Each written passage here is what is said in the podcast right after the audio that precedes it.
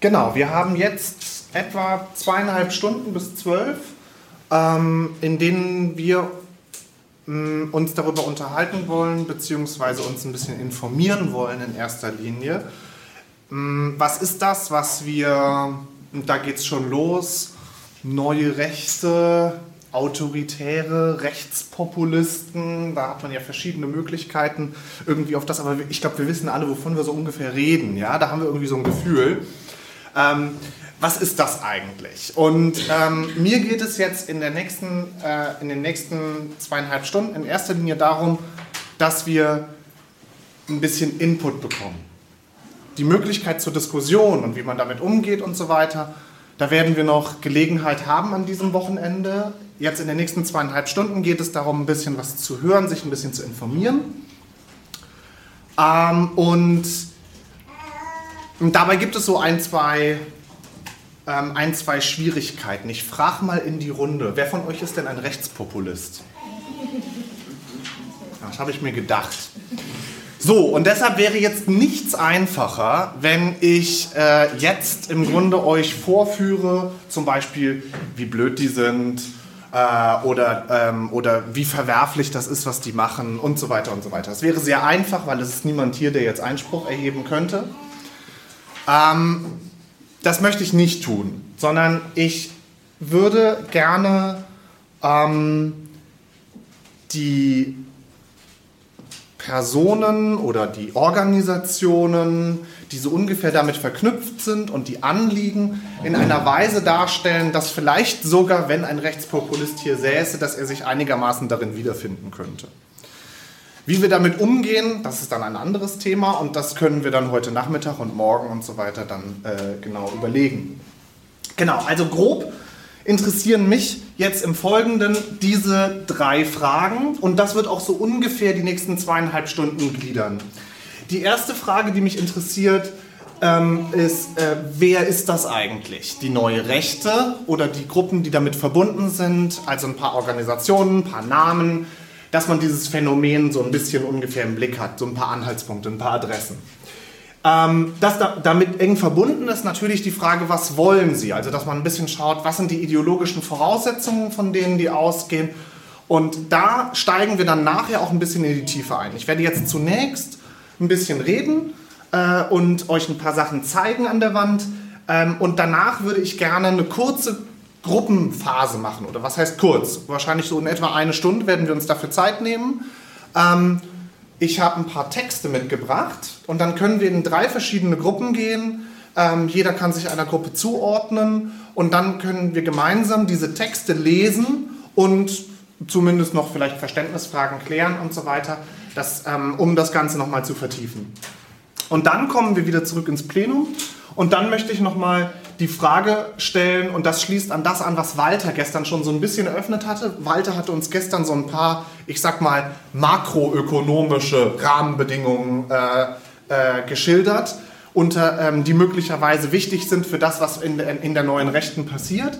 Mich interessiert dann nochmal stärker der soziologische Aspekt. Also wer ist das eigentlich? Nicht so sehr, ähm, äh, wer sind die, die, die, die Proponenten, also die Akteure, die Aktivisten, die Ideologen selbst, sondern wer wählt die? Was sind Bevölkerungsgruppen, Bevölkerungsschichten, Milieus, in denen das ankommt? Ja, das ist die Frage, die ich dann im dritten Teil nochmal ähm, stellen möchte. Okay, legen wir los. Ähm, wer ist das? Und fangen wir vielleicht erstmal mit so einem, ähm, dem Organisationsgrad an das, was man die Rechte, die politische Rechte im Moment nennen könnte, das ist erstmal sehr wichtig, das zu sehen, die ist extrem vielfältig aufgestellt. Und zwar sowohl organisatorisch als auch ideologisch. Und die sind sich alles andere als einig. Ich glaube, das ist ein ganz wichtiger Punkt, den man da verstehen muss. Äh, und deswegen sind ähm, verkürzte Beschreibungen, beispielsweise beliebt ist ja, das sind Nazis oder das sind Faschisten man trifft damit meistens 90% der Leute nicht und wird nur Unmut äh, erzeugen und das Gefühl, ah ja, die Lügenpresse, die versteht uns nicht oder die, äh, die verzeichnen uns bewusst und so weiter und so weiter. Und deshalb ist es wichtig, diese organisatorische und ideologische Heterogenität erstmal zur Kenntnis zu nehmen. Ähm, kann man das so einigermaßen lesen? Äh, okay, also es gibt unterschiedliche Organisationsformen, in denen die Rechte aktiv ist im Moment. Und ähm, also es ist einerseits natürlich, das äh, ist, ja auch in den Medien immer sehr deutlich, also Parteien, wie zum Beispiel jetzt die NPD würde ich mal dazu zählen, die AfD, ähm, die Pro-Parteien, die sind jetzt wieder so ein bisschen aus dem Blickfeld geraten, also so Pro-NRW oder so, die aber die gehören auch so ungefähr dazu. Es gibt noch weitere, die Rechte, der dritte Weg, das sind dann so Kleinparteien, ja. Aber wichtig sind im Moment, glaube ich, vor allem die beiden. Und dann haben wir neben Parteien auch noch außerparlamentarische Bewegungen, wie zum Beispiel Pegida oder was wir ähm, im Laufe des ähm, äh, Vormittags auch noch kennenlernen, die im Moment sehr aktive und zunehmend bekannte identitäre Bewegung oder dann zum Beispiel auch Zugehörige, also aus diesem Dunstkreis, zugehörige NGOs. Ein Prozent heißt die zum Beispiel. Das muss man sich so ein bisschen so vorstellen, also, die, die, die, also eigentlich ähnlich wie Greenpeace oder so, ja, oder wie Amnesty International. Ist eine NGO, ja. Also ähm, da, ähm, äh, da ist da stellt sich die neue Rechte eigentlich zunehmend auf und sie lernen auch ganz bewusst von der politischen Linken auf der anderen Seite. Ja? Also Bewegungen organisieren sich ähnlich, Organisationsformen, man liest linke Theoretiker zu dem Thema, linke Texte, also da, ähm, äh, da gibt es einiges und da ist im Moment eben wirklich viel in Bewegung. Dann, das ist nicht zu unterschätzen, ist für die Rechte schon seit Jahrzehnten eigentlich immer ein wichtiger Identifikationspunkt auch Musik gewesen. Ja, das hat mit bestimmten Jugendkulturen zu tun. Ähm, klassischerweise, was, was bekannter ist, ist sowas, äh, also der Rechtsrock. Ähm, äh, gerade auch unter den Neonazis dann eben verbreitet, also so Bands wie äh, Störkraft oder, äh, oder Lanza, ähm, die, äh, die würde ich in diesen Bereich einordnen. Aber es gibt zum Beispiel jetzt auch zunehmend einen äh, neurechten Rap. Davon werden wir nachher auch ein bisschen was hören. Ähm, die, äh, die nochmal in eine die, ähm, die noch eine andere Szene anvisieren, auch ein urbaneres Publikum. Dann den meisten ziemlich unbekannt, aber meines Erachtens extrem wichtig, um zu verstehen, was in der neuen Rechten passiert, ist dieses Phänomen, das sich Neofolk nennt. Das kommt aus der schwarzen Szene. Das heißt, so aus der Szene, die so ungefähr ähm, die, die, ich sag mal, von, von Gothic über, ähm, äh, über verschiedene elektronische Musikformen, Heavy Metal, also so, so äh, in, in dieser Szene hat sich irgendwann noch etwas gebildet, das nennt sich Neofolk und erstaunlich viele Aktivisten der neuen Rechten kommen aus der schwarzen Szene oder haben irgendwie Kontakte dorthin und meistens in diese Neofolk-Gruppierung. Ähm, also ich würde es am ehesten klassifizieren als eine Art neuromantische oder als eine neue Form von Schwarzromantik, die, die, ähm, die eigentlich, sag ich mal, ihre poetischen Vorläufer im 19. Jahrhundert hat und jetzt im Grunde den Folk wieder neu entdeckt, deutsche Texte und so weiter, Klampfe, Lagerfeuer, so, so diese Art von Musik. Ähm, ich habe es hier mit, mit noch reingenommen, ist ein Phänomen, was in Deutschland, glaube ich, nicht ganz so wichtig ist. Es ist dort eher ein Untergrundphänomen in Osteuropa allerdings, nicht zu unterschätzen. NSBM, das ist äh, äh, nochmal gruseliger, äh, National Socialist Black Metal. Ähm, also sozusagen, wenn Nazis und Satanisten sich treffen. Ähm, in, man, also es ist in Deutschland ein Untergrundphänomen, allerdings in der rechten Szene in der Ukraine haben ein Drittel bis die Hälfte aller Skins Verbindungen in diese, in diese Szene. Ja? Also wenn zum Beispiel, ich weiß nicht, ob ihr das in Nachrichten mitbekommen habt, wenn in der Ukraine auch die Rede davon war, dass zum Beispiel die antirussische politische Bewegung, dass die stark nationalistisch aufgestellt ist und eben zum Teil wirklich offen faschistisch, ähm, dann ist das, hat das auch damit zu tun. Das sind zum Teil musikalische, ähm, ich sag mal, das ist eine musikalische Umgebung, eine musikalische Kultur, die es schon die letzten Jahrzehnte gibt und plötzlich wird die in den Medien politisch sichtbar. Ja? Genau, das ist also das zu Musik, nicht zu unterschätzen. Dann natürlich, darüber wird im Moment viel diskutiert, die umfangreiche mediale Szene in, ähm, äh, der Rechten. Wichtig ist dazu nennen, vor allem für die neue Rechte, im engeren Sinne, die, äh, die Zeitung Junge Freiheit. Ähm, aber dann auch äh, neuere Organe, wie zum Beispiel das intellektuellen Organ Sezession ähm, oder der dazugehörige, ein, ein dazugehöriger Webblog Blaue Narzisse. Ich würde auch IDEA mittlerweile dort einordnen. Wer IDEA in dem, im letzten halben Jahr oder in der Letz-, im letzten Jahr gelesen hat, ich würde sagen, dass dort relativ offen auch ähm, Sympathien für ähm, Phänomene auf der politischen Rechten ähm, äh, transportiert werden. Auf katholischer Seite, und da haben wir es schon gleich, sozusagen das evangelikale und dann das rechtskatholische Organ CatNet, ähm, gehört meines Erachtens auch zu diesem Dunstkreis. Äh, dann solche Sachen wie Russia Today Deutschland, äh, PI News, Politically Incorrect, das ist so ein, so ein Blog, der dort sehr beliebt mhm. ist. Möglicherweise, wenn man noch weitergeht, könnte man die Achse des Guten dazu zählen. Da gibt es jetzt unzählige Seiten, äh, das würde zu weit führen. Aber es ist eben ähm, ein, auch ganz stark ein mediales Phänomen. Darüber hinaus müsste man dann noch sehen, gibt es auch sowas wie Thinktanks mittlerweile auf der Rechten. Zum Beispiel das sogenannte Institut für Staatspolitik. Wir werden uns das nochmal ein bisschen angucken. Das ist zum Beispiel für die neue Rechte ein ganz wichtiger, ganz wichtiges, ganz wichtiger Netzwerkort, Zweimal im Jahr treffen die sich, in, das ist in Thüringen, in Schnellroda, ähm, für eine Sommer- und eine Winterakademie und dort pilgern dann äh, die alle hin und haben eine gute Zeit miteinander, so wie wir jetzt ungefähr, ein bisschen größer noch. Und ähm, äh, da treten dann auch Künstler auf, Intellektuelle halten Vorträge und so weiter und so weiter. Und darum bildet sich jetzt mittlerweile eine ganze Szene. Und ähm, ich würde sagen, dann als eine Sonderorganisationsform äh, ist, sind die Burschenschaften an den Universitäten auch zu nennen. Die Burschenschaften haben mit, also viele Burschenschaften haben mittlerweile, also äußern eigentlich offene Sympathie, zum Beispiel mit der Alternative für Deutschland. Ja? Es gibt Burschenschaften, die standen auch noch weiter rechts, die hatten zum Teil Verbindungen in die NPD. Ähm, allerdings ähm, würde ich sagen, ist eigentlich die Partei, in der sich gerade die rechteren Burschenschaften wiederfinden im Moment die Alternative für Deutschland.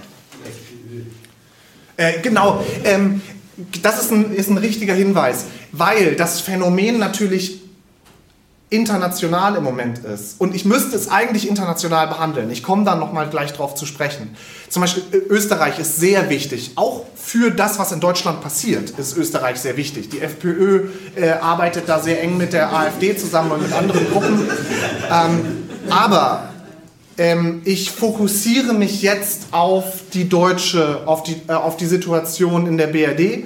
Ähm, die ähm, mh, ich werde es gelegentlich ansprechen, was beispielsweise jetzt in Frankreich oder in den USA passiert, aber ich glaube, in Deutschland gibt es nochmal ein paar spezifische Voraussetzungen. Es sind zwar alles sehr verwandte Phänomene, aber es ist doch je kontextabhängig, wie genau was funktioniert. Und da gibt es in Deutschland nochmal ein paar Besonderheiten. Das, wär, das wären jetzt einfach mal so ein paar Namen, Organisationsformen, die man so auf dem Schirm haben könnte. Und jetzt muss man noch sehen, wenn man das jetzt mal versucht, ideologisch ein bisschen zu sortieren. Hier haben wir nämlich eine ganze Menge verschiedener Gruppierungen. Ähm, ich würde sagen, die ist nicht nur die neue, politische Rechte ist nicht nur organisatorisch, sondern auch ideologisch heterogen. Und ich habe jetzt mal versucht, folgende Phänomene zumindest voneinander zu unterscheiden. Ich mache jetzt mal so ein paar Schubladen auf, um einen Überblick zu kriegen, weil das sind zumindest jetzt die Phänomene, die ich jetzt voneinander unterscheide, sind Phänomene, die man nicht einfach miteinander verwechseln sollte. Ich glaube, das ist äh, sonst liegt man einfach daneben in seiner Analyse. Ich würde sagen, die politische Rechte, wenn man es ganz breit fasst, umfasst natürlich auch den ganz normalen Konservatismus, wie wir ihn am rechten Rand der CDU oder in der CSU vor allem dort noch finden. Und entscheidend würde ich sagen, um es abzugrenzen von dem, was noch kommt, ist ein bürgerlicher Konservatismus. Es, ist, es, wird, ein, äh, es wird Wert darauf gelegt, ähm, beispielsweise auch auf das Format der Volkspartei, ähm, auf bürgerliche Erscheinungsformen, auf eine prinzipielle Loyalität zu diesem Staat und dieser Gesellschaft. Das ist in diesen Kreisen zumindest noch da. Ich würde auch dazu zählen, auch wenn es vielleicht nicht in der politischen Rechten offen vor sich hergetragen wird. Aber ich würde den bürgerlichen Neoliberalismus auch zu diesem Phänomen mit dazu zählen, weil er hat einen immensen Einfluss auf das, was dort gedacht wird. Ähm, also mit Neoliberalismus, ich, ich komme da gleich nochmal drauf, meine ich ungefähr so, die, also dieses Mantra, ähm, die, eine starke Gesellschaft besteht aus starken Einzelnen und es ist wichtig, diese Einzelnen stark zu machen. Ähm, äh, und deshalb den Staat zurückzufahren, den Wohlfahrtsstaat abzubauen, Sozialleistungen abzubauen, möglichst viele Staatsleistungen zu privatisieren und so weiter und so weiter. Ich nenne das deshalb, weil ich, es, weil ich glaube, dass es sich um ein Entsolidarisierungsphänomen handelt, das die letzten 20 Jahre sehr stark transportiert wird in unserer Gesellschaft und was tief eingesickert ist. Und ich glaube, dass das für den, es ist wichtig, das zu sehen, um die neue Rechte zu verstehen. Es geht auch um Entsolidarisierung. Ähm, so, und dann gibt es ein Phänomen, ich übernehme jetzt mal die Terminologie, wie sie in der Szene selber verwendet wird. Man unterscheidet dort alte Rechte und neue Rechte. Die alte Rechte, das sind die Neonazis. Oder zumindest das sind die Gruppen, von denen man sagt, dass sie, was die Ideologie angeht, auch was ihr Auftreten angeht und so weiter, bewusst Anschluss suchen an die Zeit des Nationalsozialismus oder verwandte Phänomene. Antisemitismus ist dort wesentlich stärker vorhanden ähm, und es ist ähm, also da kommen so Phänomene eben rein wie also viel von dem was also gerade zum Beispiel der, der Rechtsrock äh, Neonazis, Skinhead-Bewegung, NPD, ähm, äh, die Kameradschaften. Äh, das sind alles Phänomene, die eher in, die, äh, in den Bereich der alten Rechten gehören, was dort alte Rechte genannt wird. Ähm, dann haben wir, und dann haben wir seit etwa den 60er, 70er Jahren Versuche, eine neue Rechte auf den Weg zu bringen. Das ist so ein bisschen wie auf der politischen Linken. Ähm, äh, dort gibt es ja sozusagen auch die alte Linke und die neue Linke. Die alten Linken, das waren mehr so die, äh, also beispielsweise die alten Kommunisten, ähm, und so weiter und so weiter. Und ab den 68ern hat sich dann so etwas wie eine neue Linke herausgebildet. Undogmatische Linke hat sich das häufig genannt, das ist dann verknüpft mit der 68er-Bewegung. Da ging es dann mehr auch um ökologische Fragen, Frauenfragen, die, äh, die Rechte von Schwulen und so weiter und so weiter. Ja? Ähm, und, ein, und, und sozusagen eine ähnliche Aufspaltung, ideologische Aufspaltung, würde ich sagen, stellt neue Rechte und alte Rechte dar. Nischenphänomen, was man vielleicht aber auch noch nennen muss, weil es mit dem Neoliberalismus zusammenhängt, ist der sogenannte Libertarismus. In den USA wesentlich stärker. Der Präsidentschaftskandidat zum Beispiel Ron Paul, der war ein Vertreter dieser Richtung. Libertarismus ist die Überzeugung, dass, ähm, ich, ich komme da auch noch mal gleich hin, ähm, äh, sozusagen der, der komplette Rückbau des Staates. Also wird auch an manchen Stellen Anarchokapitalismus genannt. Also wir brauchen eigentlich überhaupt keinen Staat mehr und alles wird lokal von den Leuten selbst regional organisiert. Radikal freier Markt und ein ganz starker Regionalismus. Und genau dieser Regionalismus ist es, der in der Rechten zum Teil sehr beliebt ist. Also Antiglobalisierung hin wieder zum Lokalen, zum Regionalen zurück. Das sind jetzt nur mal so ein paar Schubladen, die man zumindest auseinanderhalten sollte. Was ich jetzt im Folgenden eher vernachlässigen werde, ist zum, also sind zum Beispiel diese Phänomene, hier die alte Rechte. Ich glaube, das ist im Moment nicht so, also die gibt es natürlich weiterhin und die haben mal 2% bei einer Wahl und mal 1% oder vielleicht auch mal 4% im Osten, aber ich glaube, das ist nicht das, was gerade passiert. Und die sind sich gerade mit den Vertretern auf der neuen Rechten so spinnefeind, das ist sehr interessant im Netz da mal zu gucken. Ich glaube, es ist spannender, sich mit denen zu beschäftigen. Diese Heterogenität lässt sich eigentlich ganz schön verdeutlichen am Beispiel der AfD selber. Und deshalb ähm, will ich mal kurz vorstellen, es gibt eigentlich, kann man die AfD in drei Strömungen unterteilen, die im Moment in der AfD aktiv sind. Ähm, ich mache das hier nach einem Artikel von Merkur, der das mal schön aufge, ähm, aufgegliedert hat. Wir haben eine neoliberale Strömung, eine konservative Strömung und die neurechte Strömung in der AfD. Ähm, bekanntes Gesicht der neoliberalen Strömung war Bernd Lucke. Ähm, marktradikale Position, Hauptthema war Euro-Rettungspolitik. Darum, darum ging es immer. Ja? Also man war gegen die Euro-Rettungspolitik. für die Abschaffung des Euros, Wiedereinführung der D-Mark und so weiter. Das war das, das war der, das Thema dieser Strömung in der AfD. Und dann haben wir eine zweite Strömung, die konservative Strömung. Bekannte Vertreterin wäre zum Beispiel Beatrix von Storch. Das ist am ehesten auch die christliche Strömung innerhalb der AfD. Ein christliches Leitbild und da ist das Hauptthema Gender. Da wird darüber diskutiert, dass, ähm, dass das traditionelle Familienbild in Gefahr gerät, dass ähm, äh, äh, da ist auch, also bei allen ist eigentlich das große Feindbild sind die Grünen. Ähm, die Grünen, die äh, den Kindern, die die Kinder jetzt in der Schule schon früh sexualisieren wollen und so weiter. Diese Themen, das sind so die Herzensthemen dieser Strömung. Und dann haben wir eine dritte Strömung, die neurechte völkische Strömung. Da wäre so ein bekannter Vertreter im Moment auch aus den Medien Björn Höcke. Ähm, ideologisch würde ich sagen, na, mal nennen sie sich Patrioten, mal eben Nationale. Das ist so ein bisschen umstritten dort. Und da würde ich sagen, ist das Hauptthema Islam und Einwanderung. Das heißt also, diese drei, wenn man es mal so runterbricht, ich glaube, das sind die drei großen Themen der AfD. Und es ist wichtig zu sehen, dass diese neoliberale Strömung in der AfD in den letzten Monaten äh, sehr schwach geworden ist. Die Leute sind zunehmend aus der Partei ausgetreten mit Lucke. Ähm, es gibt noch ein paar, die das auch hochhalten. Das gehört noch zum Markenkern. Aber die beiden dominierenden Strömungen sind eigentlich im Moment diese beiden hier. Kannst du Petri da irgendwo anordnen? Oder ist die ich habe mich das auch gefragt. Frauke Petri ist, glaube ich, deshalb auch Vorsitzende, weil sie es geschafft hat, wie jeder gute Parteivorsitzende, alle drei Strömungen miteinander zu vereinen. Sie kann das hier bespielen. Ich glaube, ihr Herz schlägt am ehesten hier.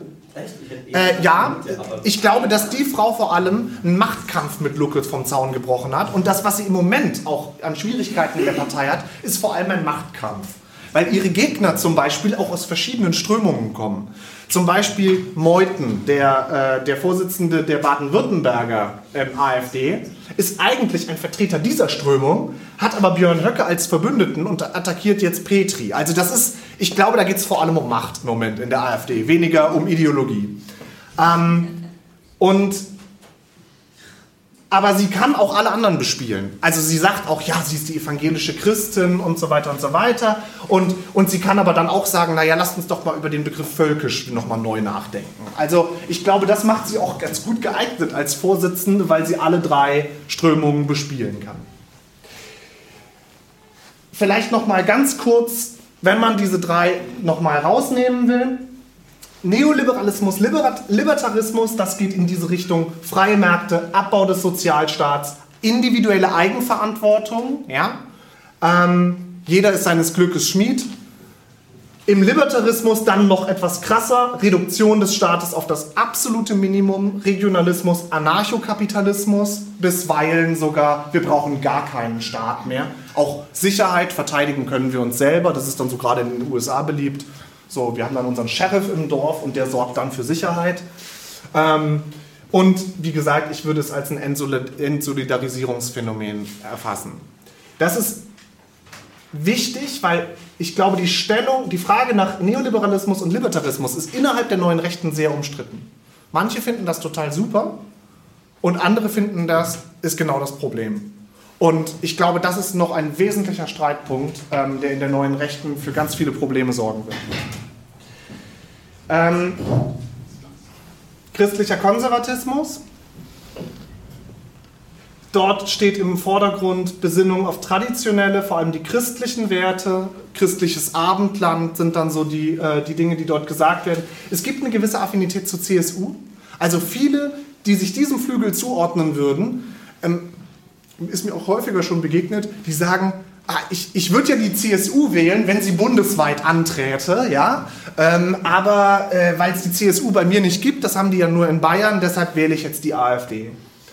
Und von dort kommt auch eben oft der Vorwurf an der, Sozi an, äh, der Sozialdemokratisierung der CDU. Die CDU ist zu weit nach links gerückt und eigentlich sind wir gute Konservative und äh, finden uns deshalb in der CDU nicht wieder. Das ist so das Gefühl dort.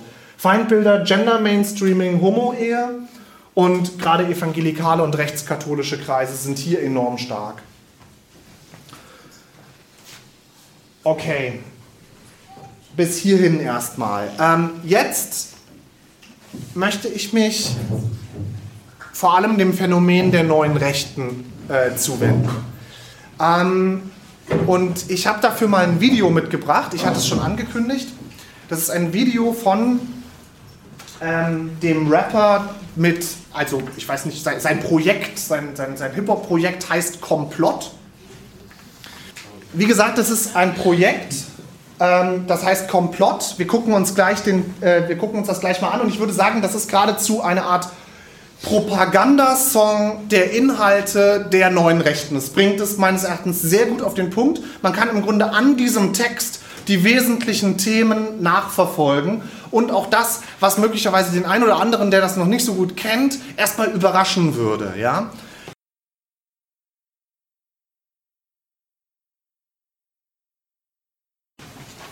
Ähm, wir gehen sofort auf ein, zwei Inhalte im Lied ein. Ich will nur gerade äh, bei der Gelegenheit eine Person vorstellen, die kurz vorkam. Das war der, der zwischendurch diese Rede gehalten hatte. Ähm, das ist äh, Götz Kubitschek. Ähm, das ist im Moment so der wichtigste Netzwerker der neuen Rechten in Deutschland.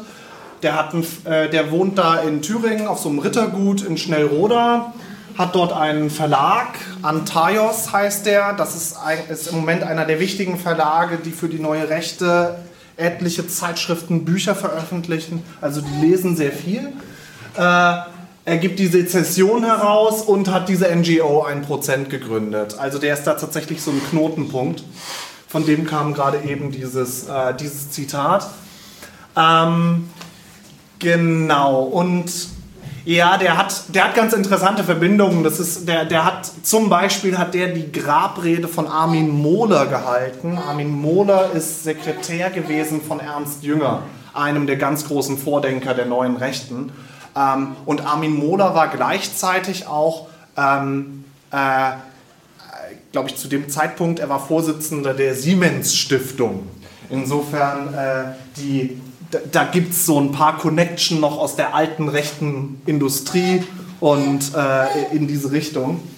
Ähm, genau, aber gehen wir mal den, den Text an ein paar wichtigen Punkten durch. Ähm, der, der Text ist, also dieses Lied stellt im Grunde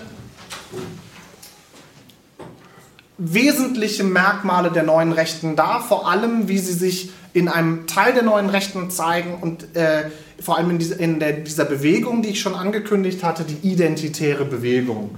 Die ist damit eng verknüpft. Ähm, auch Kubitschek hat enge Kontakte zu denen. Ähm, das sind die da mit dem Logo. Vielleicht hat man das schon mal gesehen bei, bei Demos oder so. Da unten äh, Martin Sellner, das ist der, ich sag mal so ein bisschen der Kopf vor allem der deutschsprachigen identitären Bewegung. Äh, Wien ist da das Zentrum. Ähm, aber mittlerweile sind es auch in Deutschland, also entweder hoher dreistelliger oder niedriger vierstelliger Mitglieder, Mitgliederzahl, Tendenz steigend. Ähm, die haben so ein paar aufsehenerregende ähm, Aktionen äh, gebracht. Und zwar wirklich so nach Greenpeace-Vorbild. Zum Beispiel haben sie, ähm, haben sie ein Transparent am Brandenburger Tor aufgehängt und solche Geschichten. Also die sind aktivistisch drauf und sorgen dann für Aufsehen und äh, ziehen damit enorm viele. Ihr neuestes Projekt ist ein, äh, die Entwicklung einer App, die heißt Patriot Peer. Und damit soll es möglich sein, ähm, sich selbst auf dem Smartphone ähm, äh, äh, anzeigen zu lassen per GPS und auch alle anderen, die das auch haben. Denn die Wette, die sie haben, ist, dass sie eine schweigende Mehrheit vertreten. Und wenn diese Leute sich erstmal sichtbar machen auf dieser App, dann sieht man, wie viele es eigentlich in der Stadt gibt. Ähm, der, der Mythos, den, der, der, sozusagen die Gründungsstory, die damit verknüpft ist, ist eine Geschichte aus dem alten Rom, ähm, wo ein, ähm, äh, wo ein, ähm, wo es ja eine, eine große Anzahl an Sklaven gab. Und das Problem war, dass die Sklaven andere Rechte hatten und auch was kaufen zum Beispiel anging und verkaufen ähm, als römische Bürger.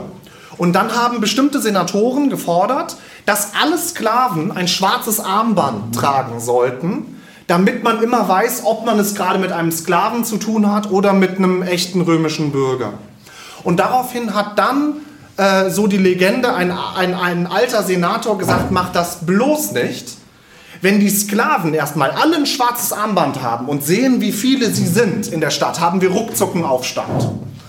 Ähm, und das ist die Story, die die übernommen haben und im Grunde sagen, genau das wollen wir. Wir brauchen dieses schwarze Armband und unser Smartphone wird das genau sein. Das ist diese Idee. Und damit eng verbunden mit dieser NGO, 1% ist eben das Ziel, dass man 1% der, Be äh, der, der, der Bevölkerung engagiert kriegt in diese, in diese Kreise. Und sie sagen, 1% reicht uns, um die Gesellschaft wirklich zu verändern. Wenn wir 1%, das heißt etwa 800.000 Deutsche, dazu kriegen, dass sie sich dem anschließen, also nicht jetzt der identitären Bewegung, aber grundsätzlich das unterstützen, dann würde das ausreichen. Ähm, Genau, also ein wesentliches Merkmal, was dort vertreten wird, ist ein, was wir schon gesehen haben, es geht direkt los mit diesen vielen Herzen von Europa. Ja? Es ist eben kein Nationalismus einfach, sondern es ist ein Paneuropäismus. Ja? Es gibt London, Paris, äh, Wien, Berlin, das ist völlig egal. Ähm, die, oder äh, wahrscheinlich würden sie nicht sagen egal, aber es ist, ähm, aber Europa hat eben viele Herzen und, ist, und sie werden durch ein Band verknüpft. Und dieses Band ist eben unter anderem auch, das wurde ja eben so deutlich, äh, die europäische Kultur. Also wenn dann die Rede von den Ahnen war oder von Kathedralen äh, und so weiter. Ähm, das, das war ja auch sozusagen so ein bisschen der, der ähm, das macht ja auch diesen, die, die Pointe so ein bisschen des Videos aus, dass es im Grunde so ein, so ein, so ein Rapper ist, der dann aber äh, äh, ja auch durchaus kenntnisreich äh, Homer zitiert und äh, ähm, äh, die, die, die europäische Hochkultur im Grunde auch für sich in Anschlag nimmt. Ähm, Werte, Ehre, Stolz, vor allem Identität, da haben wir es nochmal, die identitäre äh, Bewegung Identität ist ein Kernbegriff in der neuen Rechten. Der große Vorwurf ist, in der Postmoderne wurde uns unsere Identität genommen.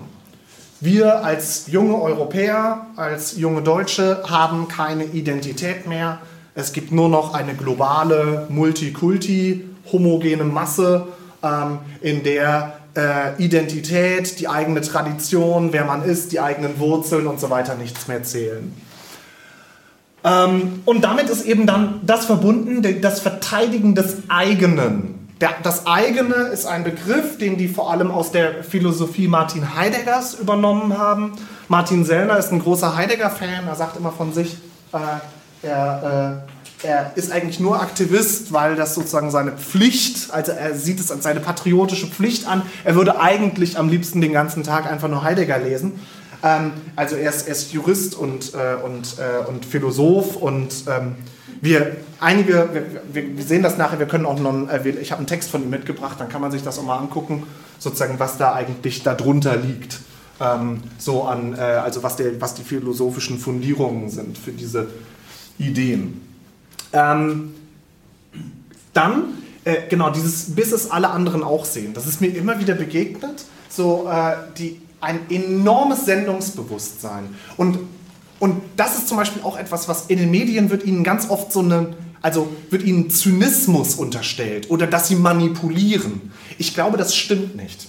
Die glauben das wirklich. Die sind ganz fest davon überzeugt und die verzweifeln zum Teil geradezu, dass die Mehrheitsgesellschaft nicht sieht, wie der große Austausch stattfindet. Das heißt, die demografische Ersetzung der Autochtonen, also der Bevölkerung hier durch Einwanderer, die Zerstörung unserer Kultur, das Aufgeben von Stadtteilen an Kriminalität und so weiter und so weiter. Und deshalb ist eben dieses, bis es alle anderen auch sehen, also ein ganz, starker, ganz starkes Sendungsbewusstsein. Es wird auch dann darüber gesprochen, jetzt in dieser Zeit, in der sie eben auch wachsen und zunehmend Attraktivität gewinnen, führen sie dann auch so Diskussionen, ja, wie geht man jetzt eigentlich mit, mit den Bekehrten um, also mit den Konvertierten, die jetzt die jetzt sich auch uns angeschlossen haben. Und dann gibt es da dann die großzügige Haltung, ja gut, sie haben es ja jetzt auch gesehen, insofern sollte man da jetzt ihnen auch nicht allzu böse sein ähm, und sie eben mit aufnehmen. Ähm, äh, wobei sie schon angekündigt haben, so nach dem Motto, ja,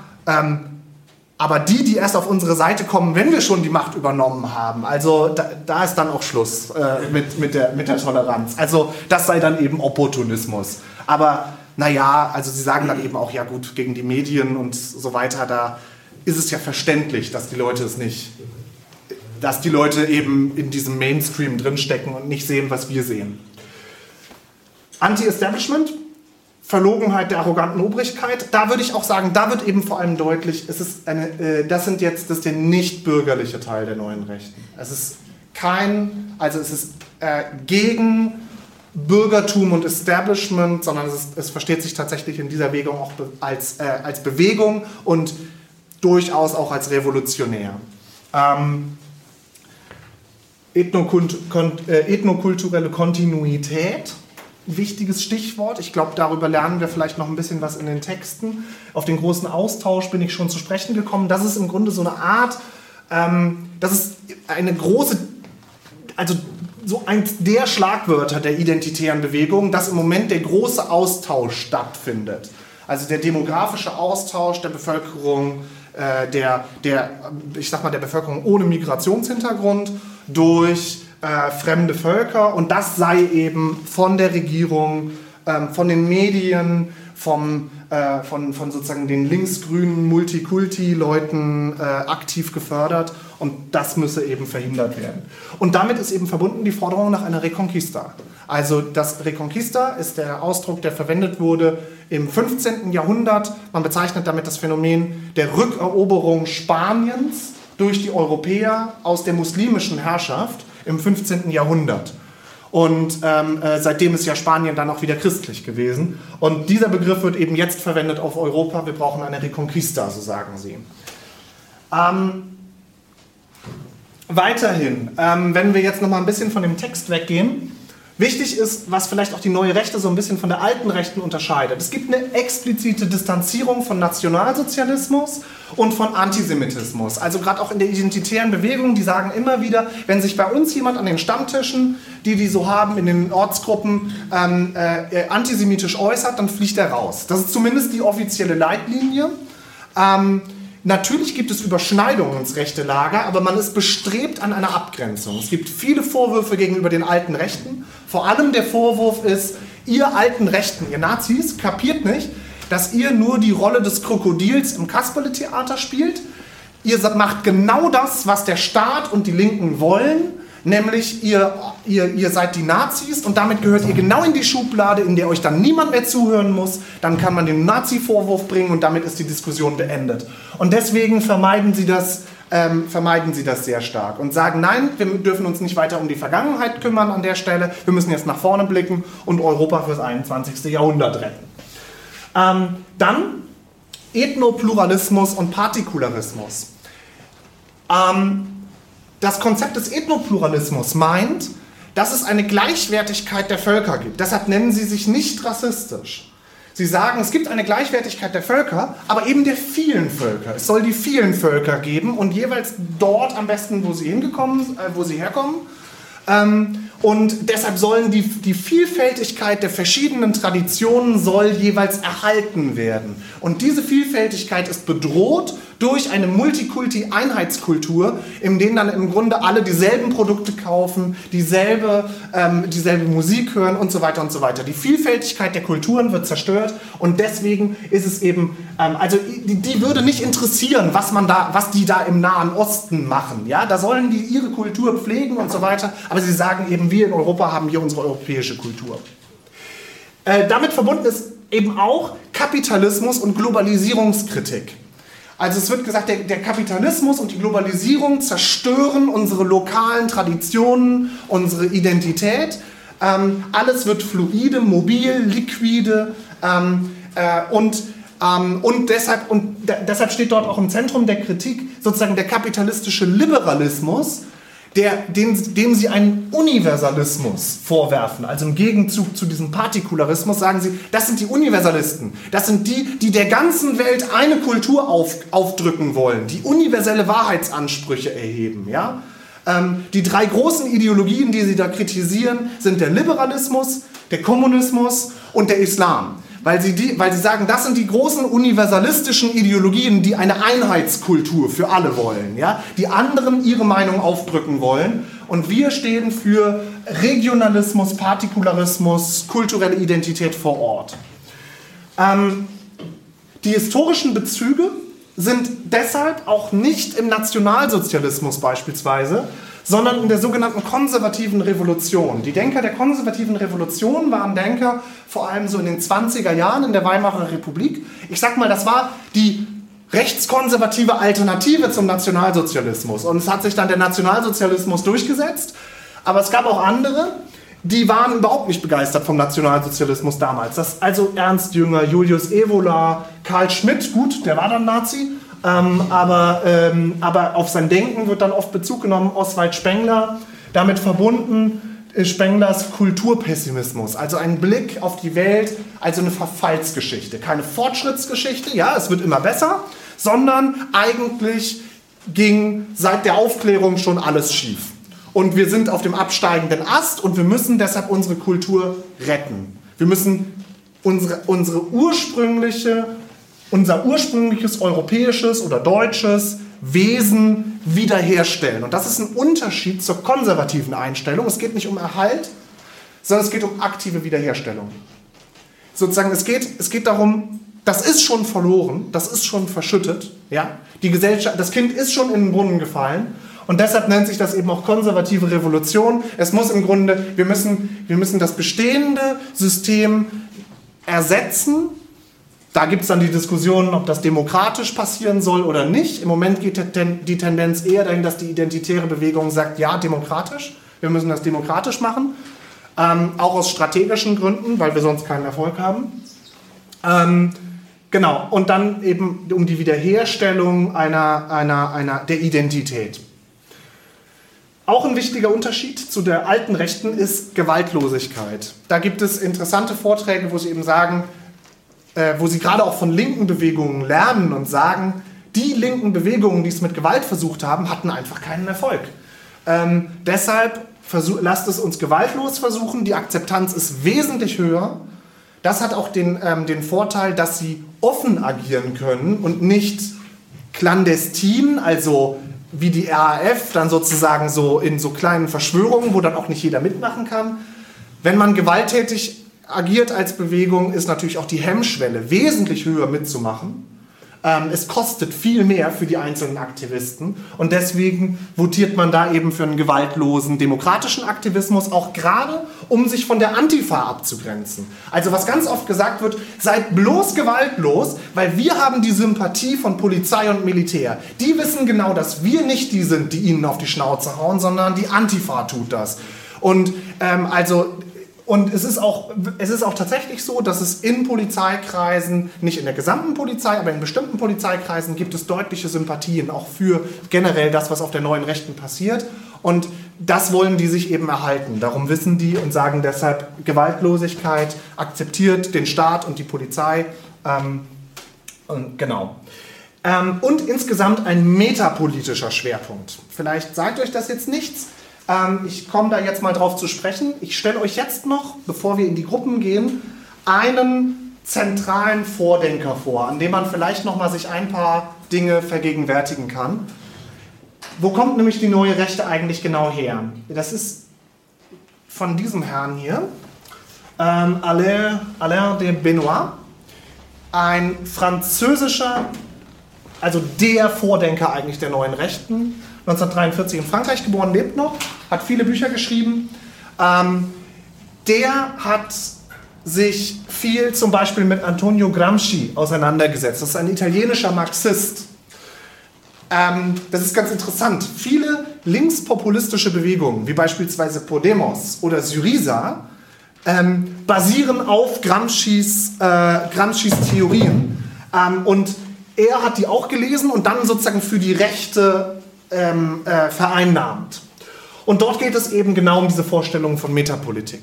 Metapolitik meint, dass es nicht so sehr darum geht, ganz konkrete politische Ziele durchzusetzen, wie jetzt Verbot der Homo-Ehe beispielsweise oder sowas, ja? Sondern es geht um kulturell-politische Hegemonie. Es geht um ähm, oder auch einfach kulturelle Hegemonie. Das Vorbild ist die 68er-Bewegung, es geht um die Schaffung eines neurechten Lebensgefühls. Es geht darum, die Kultur zu prägen, die Sprache zu prägen, das Denken zu prägen. Ja? Dass, man, dass man die Dinge aus einem bestimmten Blickwinkel sieht und dann nicht dieses oder jenes Problem, sondern dass sich die gesamte Perspektive grundsätzlich so verändert, dass man sie beispielsweise aus der Perspektive einer europäischen oder deutschen Identität, die es zu schützen gilt, sieht.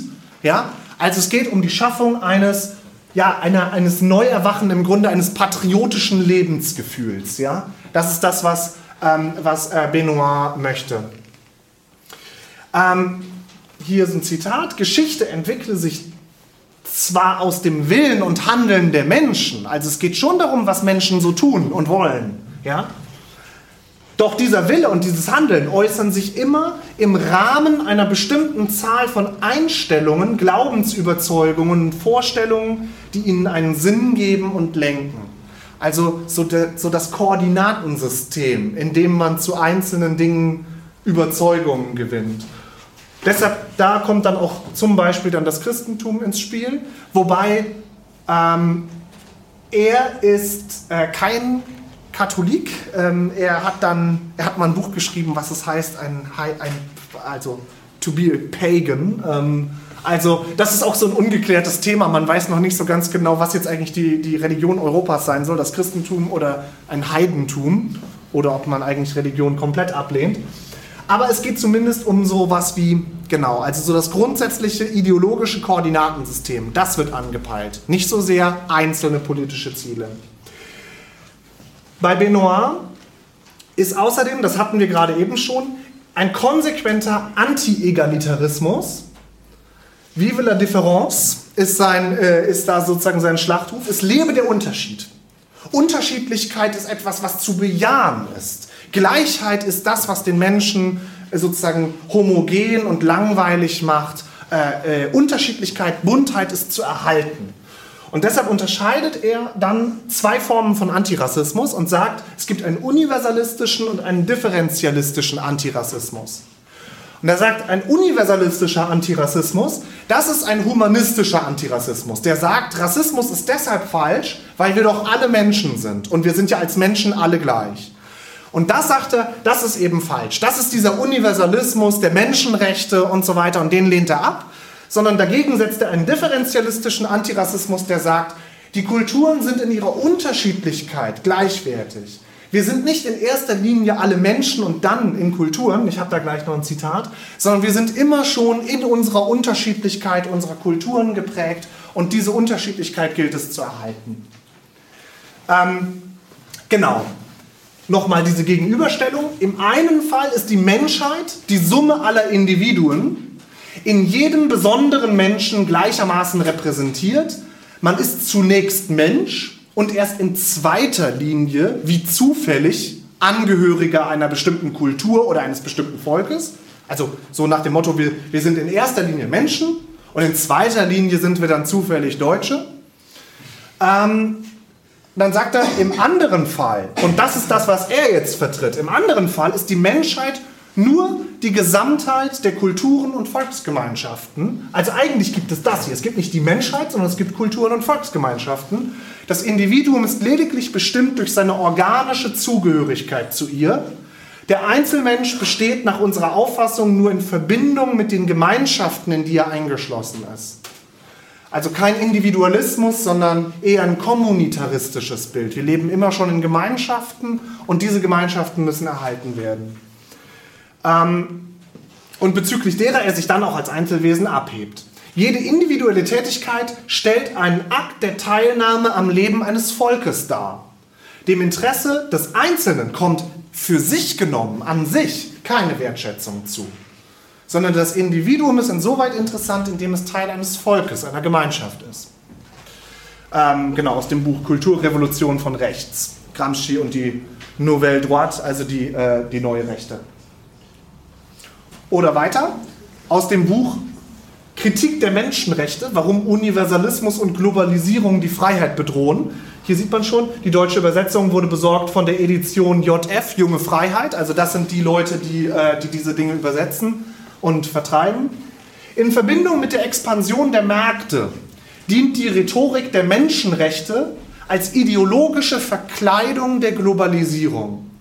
Also dieser universalistische Anspruch der Menschenrechte für alle zu gelten, sagt er, ist im Grunde nur die Verkleidung dafür, allen den globalen Markt aufzuzwingen. Und die Menschenrechte adressieren alle Menschen als Individuen, die eigentlich dann in erster Linie Marktteilnehmer sein sollen.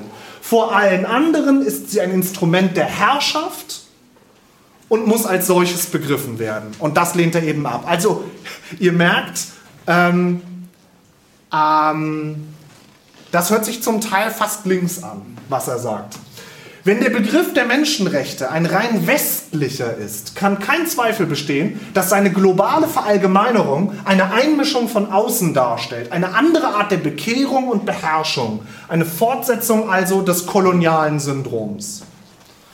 Das ist, der, das ist seine, seine Kritik. Also dem, die Menschenrechte sind eine unzulässige Verallgemeinerung, dass man anderen seinen Willen aufzwängt. Erinnert euch an die, an die Irakkrieg-Debatte, als es eben genau hieß, wir bringen dem Irak die Menschenrechte. Damals war es die politische Linke, die gesagt hat, nein, wir dürfen, also das ist doch, äh, ähm, das ist sozusagen, wir können die doch nicht missionieren. Ja? Mittlerweile hat die Rechte genau diese Rhetorik aufgegriffen. Oder eigentlich schon länger. Okay, bis hierhin. So, wir haben jetzt noch ein bisschen Zeit. Ich würde jetzt vielleicht kurz Gelegenheit zu Rückfragen geben. Ähm, eher Verständnisfragen, nicht so sehr Diskussion. Und dann würde ich vorschlagen, dass wir dann in Gruppen gehen, um nochmal anhand von Texten Themen zu vertiefen. Ich stelle das gleich vor, was für Texte wir haben. Aber vielleicht erstmal Verständnisrückfragen. Ja. In welcher Form äußert sich denn Judenhass bei neuen Rechten? Also ist das eine Elitenkritik, so eine versteckte, der Rothschilds? Mhm. Also äh, ja, Antisemitismus ist tatsächlich, ich glaube, es ist ein ungeklärtes Thema. Ähm, es gibt, also je antikapitalistischer die Rechte ist, desto antisemitischer wird sie oft auch. Also ähm, der, der äh, also es gibt da verschiedene Grade. Also es gibt zum Beispiel auch Alain de Benoit hat zum Beispiel ein Buch über Judentum und Christentum geschrieben, in dem er gerade diesen beiden Religionen vorwirft, dass sie so universalistisch seien.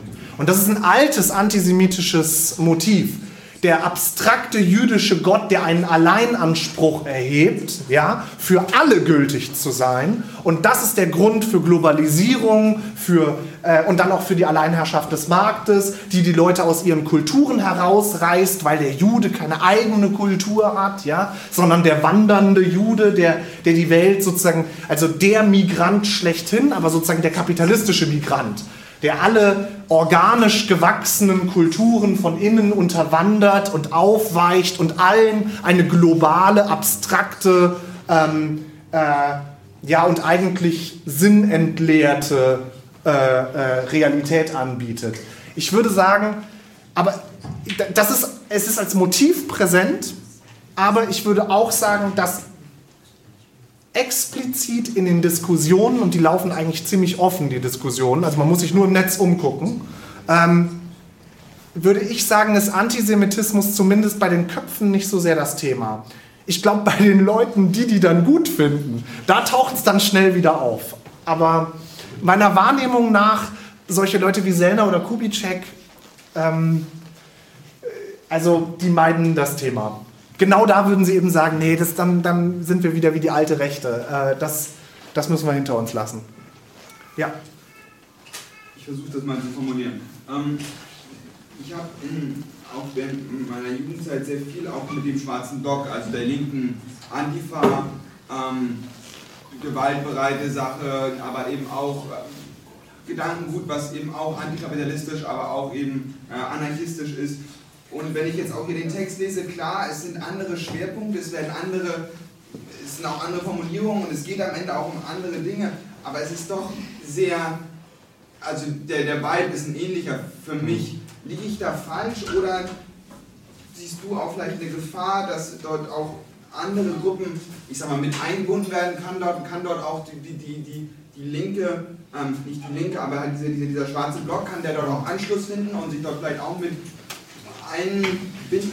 Oder ist das eben einfach wirklich nur ein rechtes Phänomen, was jetzt keine Chance hat, auch so die anderen Untergrundszenen, ich sag mal, mit in sich aufzu. Was du, an, was du ansprichst, ist, die, ähm, ist das Stichwort Querfront. Ähm, das ist eine alte Theorie, auch von, die wurde explizit so formuliert von den, von den Vertretern der konservativen Revolution. Und es war der Versuch, der Schulterschluss mit der politischen Linken. Man hat gesagt, man bildet eine Querfront, denn wir sind uns ja mit den, mit den Linken einig, dass zum Beispiel der Kapitalismus das Problem ist. Ähm, und Teile der Querfront haben es zum Beispiel auch in den Nationalsozialismus geschafft. Es gab einen linken Flügel des Nationalsozialismus, der hochgradig kapitalismuskritisch war. Prominentester Vertreter dieses linken Flügels war vermutlich Josef Goebbels, ja, der in seinen jungen Jahren Kommunist war. Aber was ihn am Kommunismus aufgeregt hat, war der Internationalismus. Das wollte er nicht. Er wollte den Kommunismus aber gerne national. Ähm, und, und deswegen, das ist, das ist wirklich, also es gibt, ich würde sagen, es gibt ein Stück weit Querfront. Ähm, es gibt eine ganze Menge Linke, die zum Beispiel Russia Today lesen oder, ähm, oder ähnliche Medien, die, sag ich mal, sich in diesem Schnitt, in diesem Zwischenfeld bewegen. Gerade wenn dann zum Beispiel auch, ähm, man ist gegen Amerika und ist dann plötzlich für Russland ähm, und sieht möglicherweise nicht, dass das, was in Russland gerade passiert ist, politisch vor allem rechts ist. Ja? Ich glaube, ähm, das ist ein alter Streit innerhalb der politischen Linken. Und ich glaube, was eine Frage ist, die, zu, die gelöst werden muss, ist die Frage nach dem Universalismus. Und, die, und es gibt, sag ich mal, ein bestimmter Teil der Linken hat immer gesagt, die linke Politik muss universalistisch sein. Sie muss alle betreffen. Sie muss letztlich universalistisch, also äh, äh, hier ähm, ähm, international sein. Ja? Und genau diese Linke hat den anderen Teil der Linken, der zu sehr Multikulturalismus, Vielfalt, Differenz, Postmoderne ja letztlich auch, ähm, ich sag mal, der das zu sehr gefeiert hat, die haben die gewarnt und gesagt, Partikularismus, das Lob der Differenz und so weiter, führt letztlich nach rechts. Die, ähm, das ist, es ist eine Debatte, die innerhalb der politischen Linken eben sehr stark stattfindet und ähm, da äh, gibt es die unterschiedlichsten Konstellationen. Also das würde jetzt viel zu weit führen, darauf einzugehen. Aber ich würde sagen, ja, die Gefahr ist auf jeden Fall real gegeben, ja.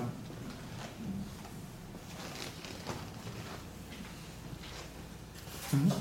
Bei diesem Montags-Friedensdemos, die Ja. es da vor zwei, drei Jahren gab, das war doch auch so eine Ja. merkwürdige Schnittmenge. Und da, da hatten wir auch so Reichsbürger auch, wenn ich es Ja. nicht weiß. Die, hattest du die jetzt auch erwähnt oder wo, wo passen die da rein? in Die Reichsbürger, Reichsbürger sind auch ein, ein, ein, ein Phänomen der neuen Rechten. Ich hatte jetzt nicht, also die Identitären sind keine Vertreter der Reichsbürger. Und äh, was die, die Reichsbürger sind, ich würde sagen, die Reichsbürger sind vor allem Phänomen der esoterischen Rechten. Und das ist, und das geht dort ineinander über. Das ist jetzt ein Phänomen, das hätte ich hier auch vielleicht mit reinnehmen können. Es gibt große Schnittmengen zwischen Esoterik und rechten Bewegungen. Ja? Das fängt mit, das, das fängt mit, ich sag mal ganz böse, mit Homöopathie an und dann ist man demnächst bei Chemtrails und bei Impfen und ähm, und äh, da- das ist, sag ich mal, so ein. Also, ich sage jetzt nicht, dass jeder, der, der Homöopathie, auf Homöopathie steht, sozusagen dahin tendiert. Überhaupt nicht. Aber es gibt dort, sag ich mal, deutliche Verbindungen. Auch aus dem Bereich der Anthroposophie beispielsweise. Und es ist tatsächlich so ein Phänomen, was, was die neue Rechte und auch die Linke miteinander verbindet, ist das Friedensthema. Das Friedensthema ist ein ganz ambivalentes, weil dann oft gesagt wird, ja, Frieden und deswegen, wir wollen keinen Krieg mit Russland, heißt es dann oft. Ähm, und dann dazu Anti-Amerikanismus und dann sind sich plötzlich Linke und Rechte einig. Das ist, das ist ein gefährliches Thema. Wie gesagt, deshalb gibt es ja auch eben eine Linke, die vor dieser Annäherung an Russland sehr stark warnt. Also ich bin ein bisschen unsicher oder die Frage, würdest du dem zustimmen? Also meine Schätzung ist, dass du die Thesen vor allem an der identitären Bewegung ausgemacht hast und die identitäre Bewegung etwas ist, was sie vor allem dadurch auszeichnet, Ja. dass sie sehr gut sich selbst reflektiert in dem, was sie Ja. tun. dass die neue Rechte aber ein viel breiteres, auch vor allem pragmatisches Phänomen ist, wo man auch sagen kann, ganz viel, was jetzt hier steht, trifft vielleicht auf ganz viele Ja. andere Teile der neuen Rechten gar nicht zu, sondern wird sozusagen erst dort sichtbar, wo die sich selbst eigentlich bewusst sind, was sie sind. Richtig, das hätte ich, das hätte ich deutlicher sagen sollen. Ähm, das ist auch wieder nur ein Ausschnitt aus der neuen Rechten. Ähm, ich würde sagen, es ist, es ist auch der intellektuell ähm, reflektierteste Ausschnitt und ich habe ihn deshalb auch vorgestellt, weil er meines Erachtens am gefährlichsten ist. Ich habe deshalb diese Zitate genommen, weil gerade auch emergent mit seinem positiven Bezug zur Postmoderne natürlich bei dem, was gerade da kam, mit äh, es lebe die Differenz und es lebe der Unterschied und, äh, äh, und so weiter, das, ich würde sagen, da sind, also ich wollte nur auf, das, auf die Ambivalenz an der Stelle hinweisen, ja? Ich will nur eine ganz kleine Punkte noch anmerken.